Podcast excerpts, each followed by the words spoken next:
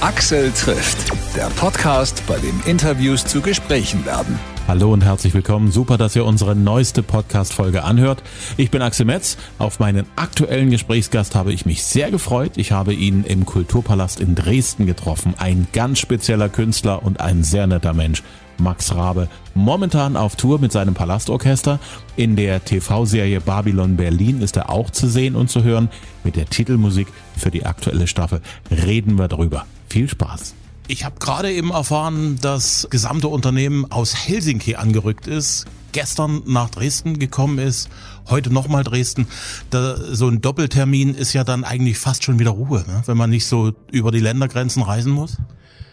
Für uns ist jetzt der Aufenthalt bei diesem herrlichen Wetter in Dresden fast wie Urlaub. Ja. Wir fühlen uns zu Hause, äh, wir kennen das Konzertgebäude, äh, wir, wir kennen das Hotel, wissen, wo wir unseren guten Kaffee nachmittags bekommen oder in welches Museum wann, wie, wo äh, zu gehen haben. Also es ist sehr entspannt. Ja. Ähm, wie sah der Tag heute aus so kulturell gesehen? Hm, ich war im grünen Gewölbe. Ich habe mir äh, die anderen äh, Ausstellungen, alle die aktuellen angesehen und ähm, bin dann noch ein bisschen auf die andere äh, Flussseite gegangen, habe mir da äh, einen Stadtteil angesehen, den ich vorher so noch gar nicht kennengelernt hatte. Mhm. Also ähm, und alles sehr entspannt. In Helsinki war da auch Zeit, sich ein bisschen was anzugucken. Und wenn, was gibt's in Helsinki so alles so zu sehen?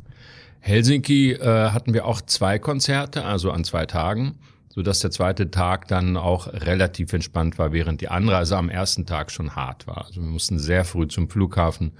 Dann haben wir natürlich viel Gepäck, äh, Sondergepäck, das besondere Größen hat. Da muss man sich extra an bestimmten Stellen anstellen und die Leute, die das aufnehmen, stellen sich auch oft an, äh, weil es dann zu groß ist, zu schwer und also es ist für für alle, die da ähm, auch dafür zu sorgen haben, dass so eine Tour rund läuft, äh, ziemlich aufwendig.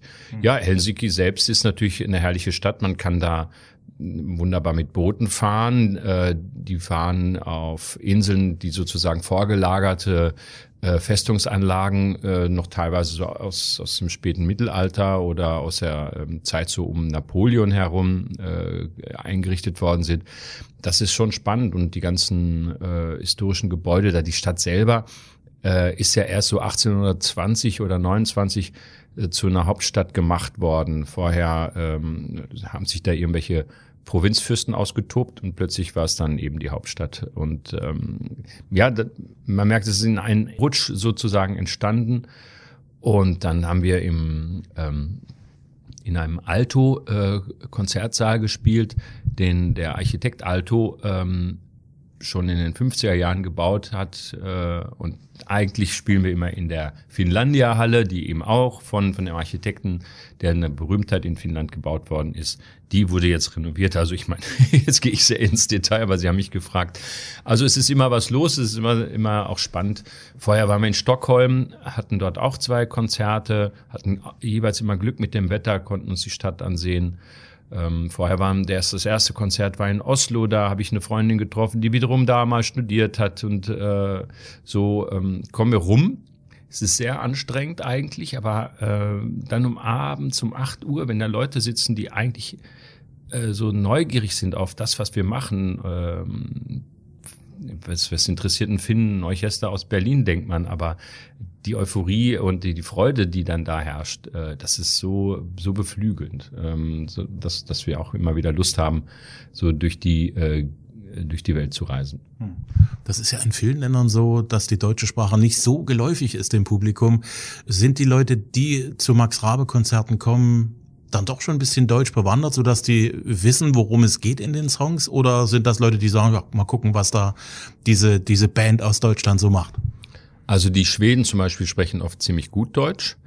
Ähm, und alle skandinavischen Länder sprechen fantastisches Englisch, weil alle Filme dort, auch Serien, äh, dort in Originalsprache laufen mit mit äh, den Untertiteln der jeweiligen Länder, also dann läuft dann finnischer Untertitel und alle sprechen die ganze Zeit Englisch. Das heißt, sie sind dann gewöhnen sich so schon von Kindesbeinen an an die englische Sprache und so bin ich fein raus und kann einfach auf Englisch moderieren. Hm ähm, und dann mit wenigen Worten auch umschreiben, was gleich auf Deutsch vorgetragen wird. Das, das, das geht ganz gut. Also ähm, wenn, wenn Titel heißt, die Liebe kommt, die Liebe geht und ich sage das dann auf Englisch, äh, dann hat jeder das Gefühl, aha, ich weiß, wenn das Stück kommt, habe ich ein Gefühl für das Thema und äh, dann ist die Sprache, äh, die Musik einfach eine internationale Sprache. Äh, das ist, ist ja ein alter Hut, aber das funktioniert dann tatsächlich. Die, äh, die, die Atmosphäre überträgt sich, der Charakter der Stücke überträgt sich eins zu eins.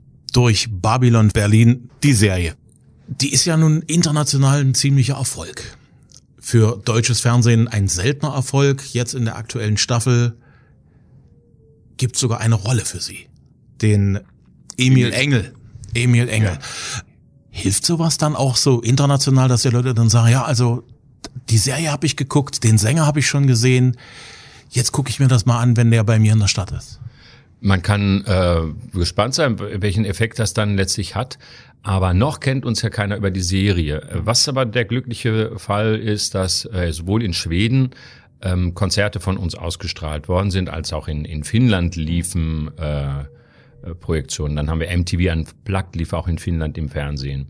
Also dadurch äh, haben die Leute kennengelernt, was, was wir so machen und, und was sie erwartet, wenn sie zu uns ins Konzert kommen. Also das funktioniert natürlich. Und wenn wir jetzt in, bei Babylon Berlin mitmachen können, äh, ist das natürlich bestimmt auch sehr hilfreich. Zumal das auch in Amerika gezeigt wird und wir eigentlich bis Corona jedes Jahr einmal äh, in die Vereinigten Staaten gefahren sind. Also ähm, ein Jahr an die Westküste, ein Jahr an die Ostküste und einmal Westküste und nächstes Jahr wieder Ostküste.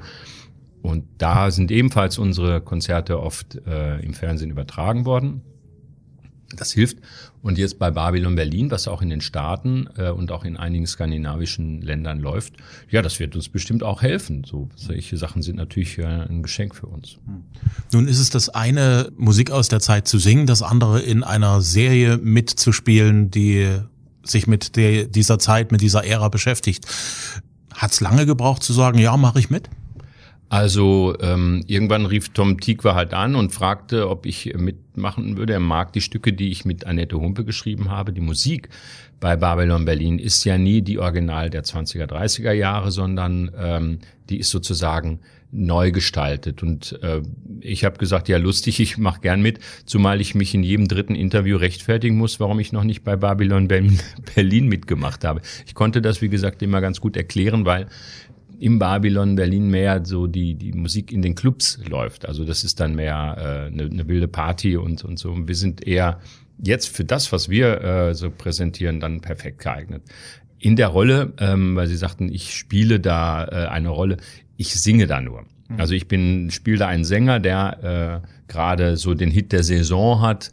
Ähm, der wird dann im, im Plattenladen vorgespielt und, und die Leute tanzen äh, dazu. Das ist natürlich eine schöne Sache. Merit Becker wird das Stück auch in irgendeiner Folge singen. Dann in einer Kneipe sitzt dann ähm, ein Cellist und ein Pianist, äh, Giacamon und äh, äh, Eckhard Runge, die ich auch kenne, tolle Musiker, die äh, spielen das dann und dann steht dann der, der Sänger hm. da und dann winken die den auf die Bühne. Also es wird so ein bisschen habe ich da schon schauspielerisch was zu tun, aber tatsächlich eigentlich nur als Sänger. So, also ich stehe da rum und singe. Das ist das, was ich am besten kann. Ja. Ähm, Merit Becker bietet sich ja auch äh, eigentlich ja wirklich mehr als an. Ich weiß noch, als sie mich zum allerersten Mal richtig geflasht hat, das war bei den Comedian Harmonists, ähm, was ja auch so ungefähr so in dieser Drehe gespielt hat. Wie, wie ist das, wenn Merit Becker das plötzlich das Lied singt? Ach, ist herrlich. Ähm, ich kenne Merit Becker schon seit ewigen Zeiten. Wir haben fast in einer WG gewohnt. Also äh, ich habe, ähm, ich kenne sie so lange und so gut. Und ähm, das war dann, ist das eh wie so ein Familientreffen. Überhaupt bei Babylon Berlin sind sehr viele Leute, die ich auch privat kenne und äh, nicht, dass man dann sehr viel Zeit hat, miteinander zu reden, aber man begrüßt sich kurz und dann, äh, Lars Eidinger hat ja da eine fantastisch große Rolle in, in Babylon Berlin und den hatten wir als Gast bei unserer MTV Unplugged Produktion. Merit Becker, wie gesagt, kenne ich schon ewig. Dann Martin Wood gespielt, dann auch irgendeinen Direktor, den ich auch schon ewigen Zeiten kenne. Und ähm, äh, das ist ja eine schöne Art zu arbeiten und sehr spannend natürlich, weil alles so detailverliebt ist. Mhm. Die Autos, die, die, die Requisiten, alles, was man da sieht, ähm, ist sehr detailverliebt und präzise. Es passt genau in die Zeit. Also es wird da nicht geschludert. Und äh, ja, die, da habe ich auch gesehen, die waren sehr begeistert von meinem Frack. Den durfte ich also auch behalten. ich durfte, weil er eben auch so ähm, zeitlos ist und in dem Schnitt eigentlich eher in die Zeit passt als ein Frack, den man heute bei Symphonieorchestern sieht oder so. Ein Tag wie Gold mit Annette Humpe entstanden. Annette Humpe ist ja für Sie in der letzten Zeit immer wichtiger geworden. Ne? Ja, Annette Humpe ähm, und ich haben vor äh, gut zehn Jahren angefangen ähm, mit einem Stück. Und sie hatte eine Idee und das war Küssen kann man nicht allein. Und fällt dir was dazu ein? Und dann ähm, flogen die Worte, die Ideen hin und her. Und sie hatte Spaß an meinen Ideen, hatte Spaß an meinen Reimen, meinen Texten. Und ich äh, mochte ihre Ideen. Und so sind wir sehr schnell gut zusammen klargekommen. Und dann meinte sie, lass uns doch ein ganzes Album machen. Jemand, der solche Ideen hast wie du, dem werden weiter äh, Sachen einfallen. Also schreiben wir. Dann haben wir Album geschrieben, dann zweites Album, das war für Frauen ist das kein Problem. Irgendwann meinte sie, geh doch mal und frag die Jungs von Peter, also Peter Plate und Ulf Sommer, mhm. Rosenstolz. Und dann habe ich noch äh, mit Achim Hagemann, kurz und gut, äh, so sind wir jetzt inzwischen beim dritten Album gelandet. Ähm, alle Stücke entstehen quasi unabhängig von all diesen Leuten. Also äh, Annette Humpe weiß nicht, was ich in dem Moment mit Achim Hagemann mache. Achim Hagemann weiß nicht, was ich mit äh, den, den Jungs von, von also mit Peter Platte und Urs Sommer schreibe.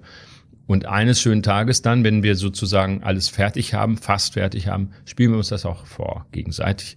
Und das ist immer ganz spannend, weil man hört natürlich sofort wieder ganz anders zu. Also es ist so, als wenn Sie äh, jemanden, einen Freund durch Ihre Wohnung führen, gucken sie auf ihre eigene Wohnung wieder ganz anders, äh, als wenn sie vorher alleine dadurch gelatscht sind.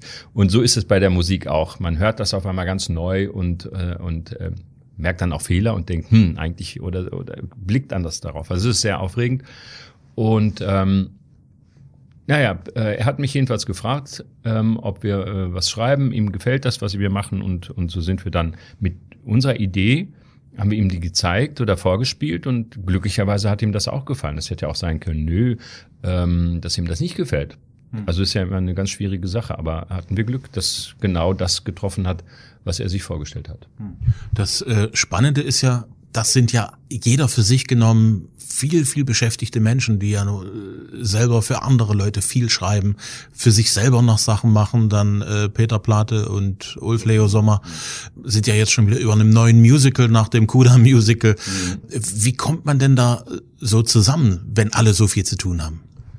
Also sobald wir uns getroffen haben, überlegen wir auch, wann können wir uns denn mal wieder treffen mhm. und dann äh, blättern wir in den Kalendern und dann ist das manchmal sechs Wochen später. Aber der Termin, der ist dann äh, gesetzt. Da wird auch nicht dran gewackelt. Und wenn, dann geht's halt nicht anders. Dann sagt mal einer, du, tut mir leid, ähm, können wir das doch noch mal verschieben. Aber das ist ganz selten passiert. Mhm. Und ähm, das liegt, also ich muss es leider sagen, die behaupten jedenfalls, äh, genau, ich kann sie ja zitieren, ähm, die behaupten, dass sie gerne mit mir arbeiten und dass sie, dass sie entspannt und spannend und lustig finden, mit mir zu texten und zu schreiben. Und ähm, deswegen klappt das irgendwie und ich bin denen unendlich dankbar, weil das natürlich so, es, das trägt so die Haltung äh, der 20er, 30er Jahre, äh, die Art zu texten und Geschichten zu erzählen in die Gegenwart. Hm. Und das ist ja genau das, was ich möchte.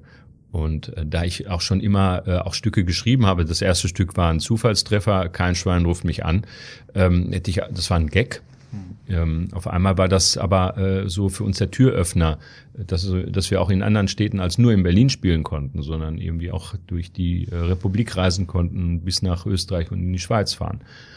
Aber es war halt musikalisch in den 20er Jahren verhaftet, auch so Stücke wie, wie Klons äh, kann sich lohnen oder Rinderbahn hatten aktuelle Themen, und die Musik war äh, sozusagen äh, traditionell in, im Stil der Weimarer Republik.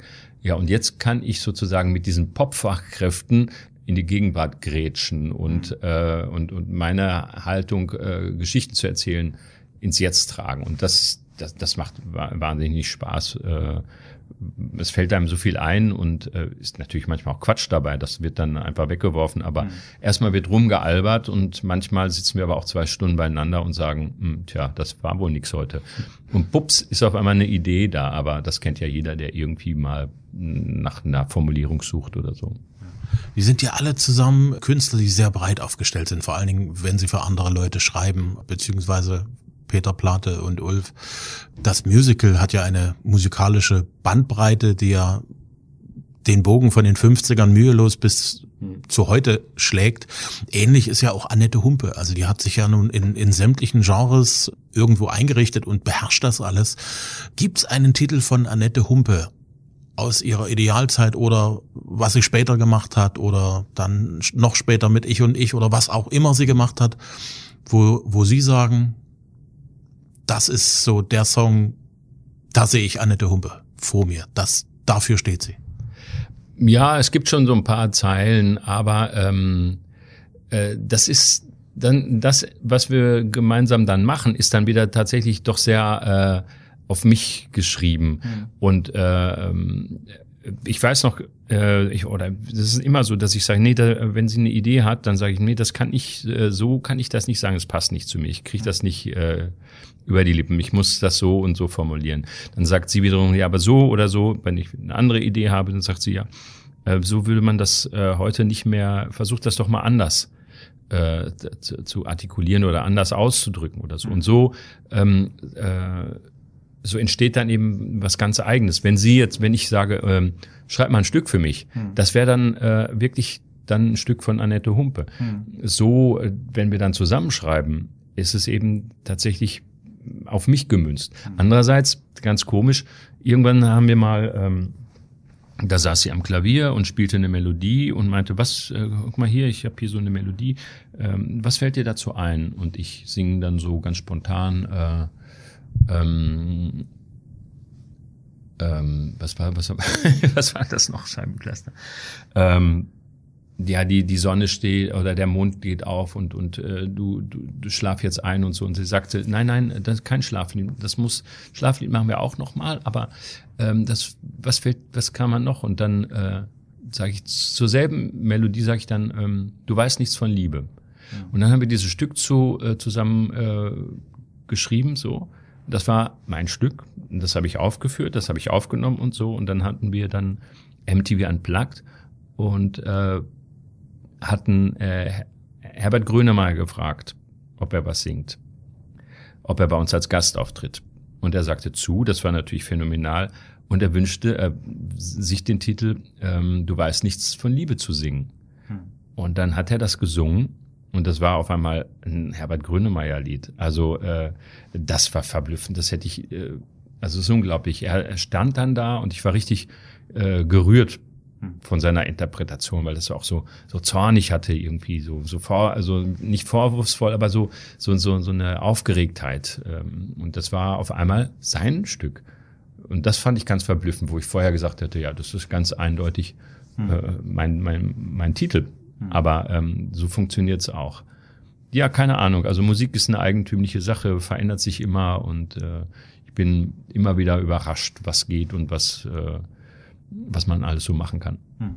Als nächstes steht ja das neue Album an. Ich habe erstmal so die, die ersten äh, Pressefotos gesehen. Max Rabe auf einem Bürodrehstuhl, im Hintergrund steht ein Zebra oder dann Max Rabe läuft über einen Zebrastreifen mit einem Zebra. Sicherlich so eine kleine Anspielung auf die Beatles, oder? Ja, schon, absolut. Aber äh, das ist ein Zufallsprodukt. Also sagen wir mal so, die Idee ähm, ein Zebra dazu zu holen, das war die Idee des Grafikers. Der hatte das schon gebastelt, ähm, grünen Hintergrund genommen, äh, mich ein Foto von mir und ein Foto von irgendeinem Zebra und gesagt, so ähnlich stelle ich mir das vor. Und ich hatte mir bis dahin überhaupt noch keine Gedanken, wie, wie das Albumcover aussehen sollte, mhm. sondern nur an die Musik und die Texte gedacht. Und dann dachte ich, ja, schön, dieses Grün und dann mit dem Zebra. Und ähm, äh, dann ja, das kann man äh, mieten. Das wird dann einge, äh, kommt dann nach Berlin und so habe ich gesagt, fotografiert doch das Zebra da in Norddeutschland und und mich in Berlin und bastelt das zusammen. Und dann, nein, das Zebra lebt quasi davon.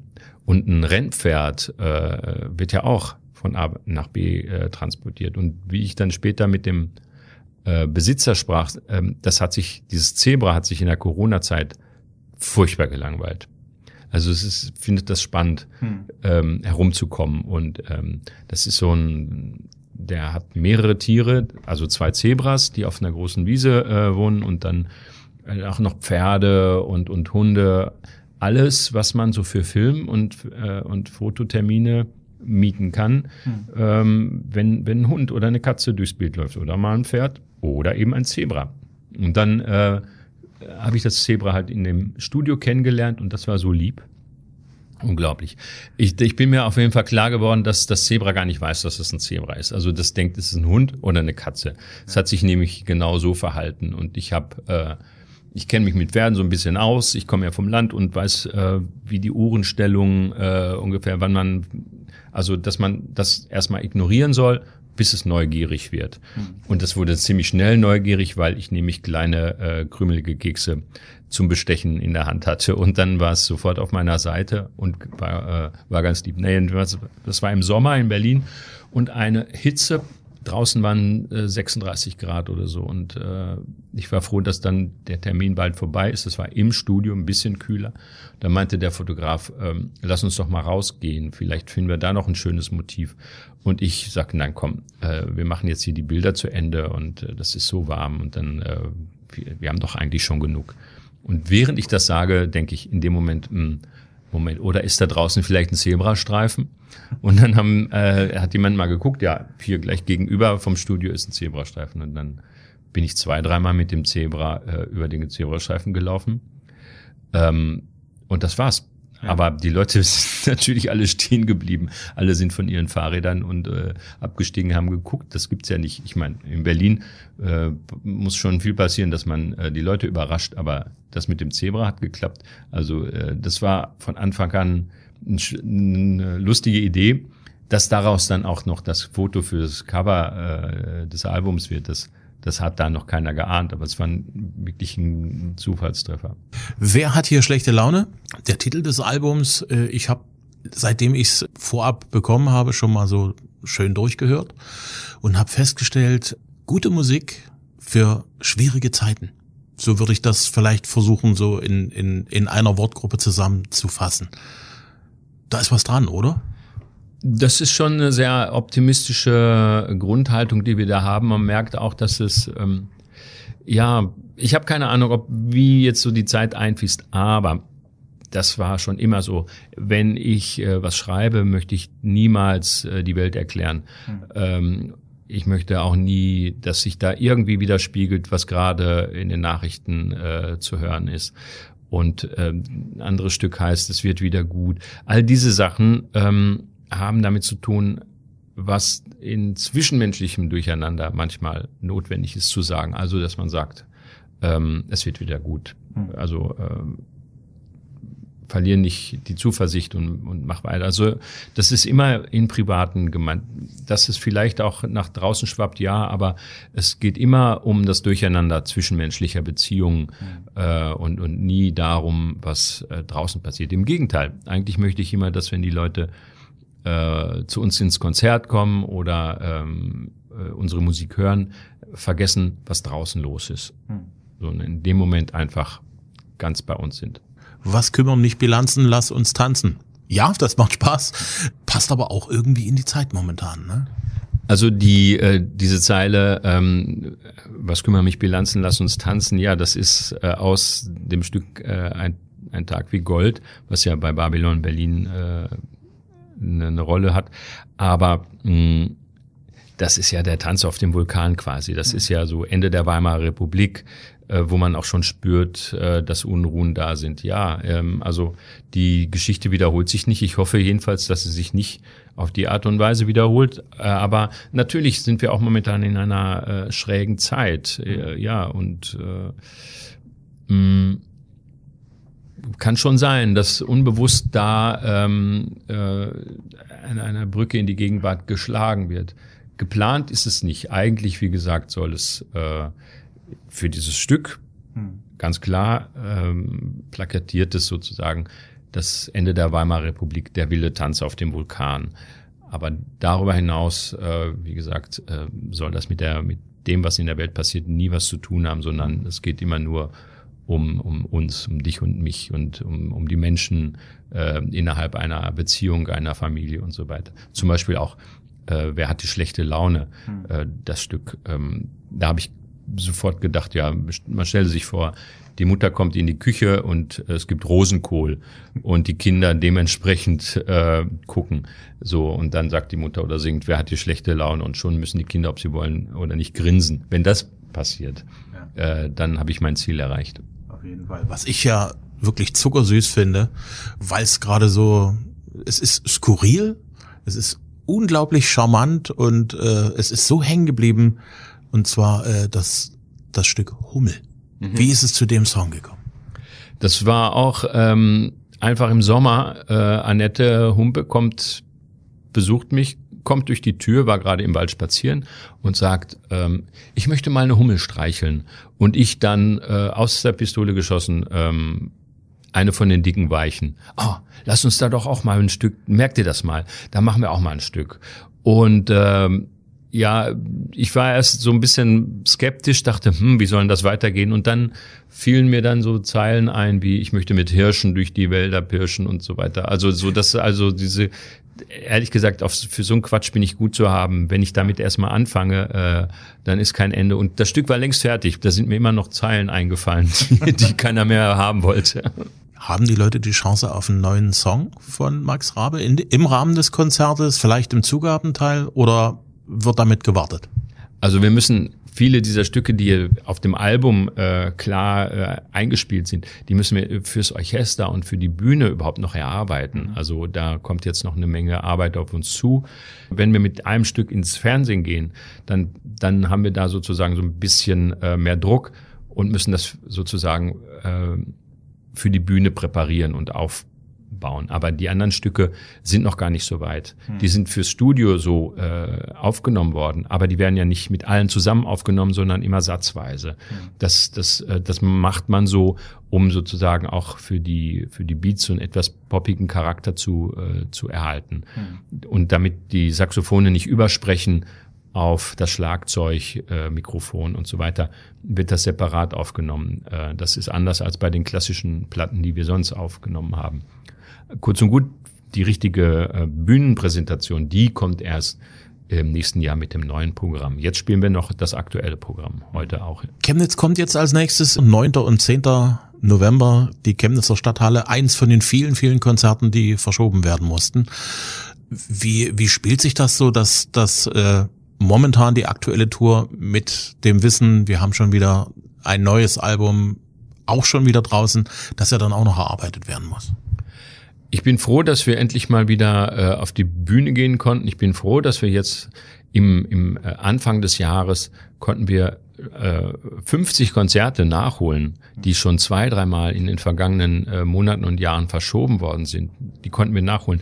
Die zweite Jahreshälfte wiederum mit 50 Konzerten, die wir alle nachholen konnten, ähm, das, das allein machen zu können. Hm ist, ist, ist toll, weil wir ja wissen, was wir in der Vergangenheit schon für Schwierigkeiten hatten. Aber was natürlich rührend war auch, dass äh, wir festgestellt haben, dass keiner seine Karten äh, zurückgegeben hat, sondern alle gesagt haben, na, die werden schon noch mal irgendwann kommen. Mhm. Und so ist es verschoben, drei, vier Mal verschoben worden und äh, ja, wir sind dann da und können spielen.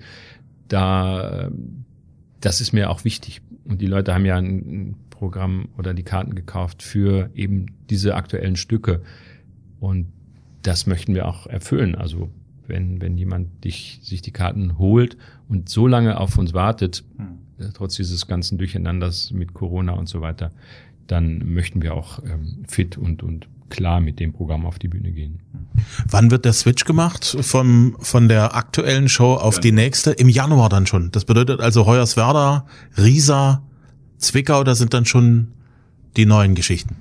Genau, ich, äh, wir werden dann im Januar äh, eine lange Probenphase haben und werden das dann irgendwann mal im kleinen Freundeskreis so vor ein paar Leuten aufführen und dann gehen wir damit mit dem ganz neuen Programm eben äh, im Januar auf Tour. Hm.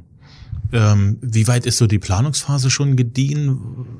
Steht schon fest, wie die Show so im Groben aussehen wird? Also es werden Stücke äh, von der neuen, vom neuen Album natürlich gespielt. Die Klassiker äh, der 20er, 30er Jahre sind ja auch immer mit dabei. Ohne den Kaktus dürfen wir überhaupt gar nicht mehr auf die Bühne, denke ich, und das machen wir auch gern. Aber ähm, auch von den vorherigen Alben oder zumindest so äh, der perfekte Moment, denke ich mal, wird, wird noch dabei sein. Oder Guten Tag, liebes Glück, alles so, was so jetzt bei den Leuten besonders gut angekommen ist. Aber ähm, was und wie genau das Programm dann aussehen wird, ehrlich gesagt, wenn, äh, wenn ich das wüsste, dann wäre ich schon beruhigter. Aber ähm, so ist das immer. Man muss halt, ähm, das sind immer wieder Herausforderungen, dass man das Publikum für sich gewinnt, dass die Leute sagen, das wird, war ein toller Abend. Äh, das das ist uns in den letzten Jahren gelungen und ich bin zuversichtlich, dass wir das jetzt auch schaffen. Wäre wohl gelacht. Nicht schafft schneller Ergebnisse als eine Deadline, die ganz, ganz schnell näher kommt. Ne? Ja, je näher, äh, genau, also je näher dann irgendwie das Datum kommt, umso äh, produktiver wird man.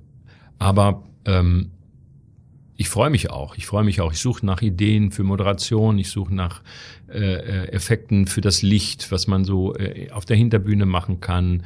Äh, wir haben ja auch diese Konzerte sollen ja auch immer, äh, auch wenn Leute sagen, ja, okay, mh, mm, meine Frau zwingt mich jetzt zu Max Rabe zu gehen. Äh, der Mann muss äh, erobert werden, wenn dem das gefällt, obwohl er gar nicht wollte.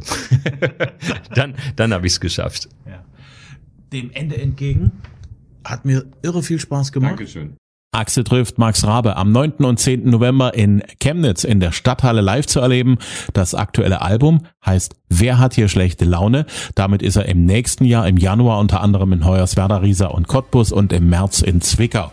Mehr Infos und Tourdaten gibt's auf palast-orchester.de.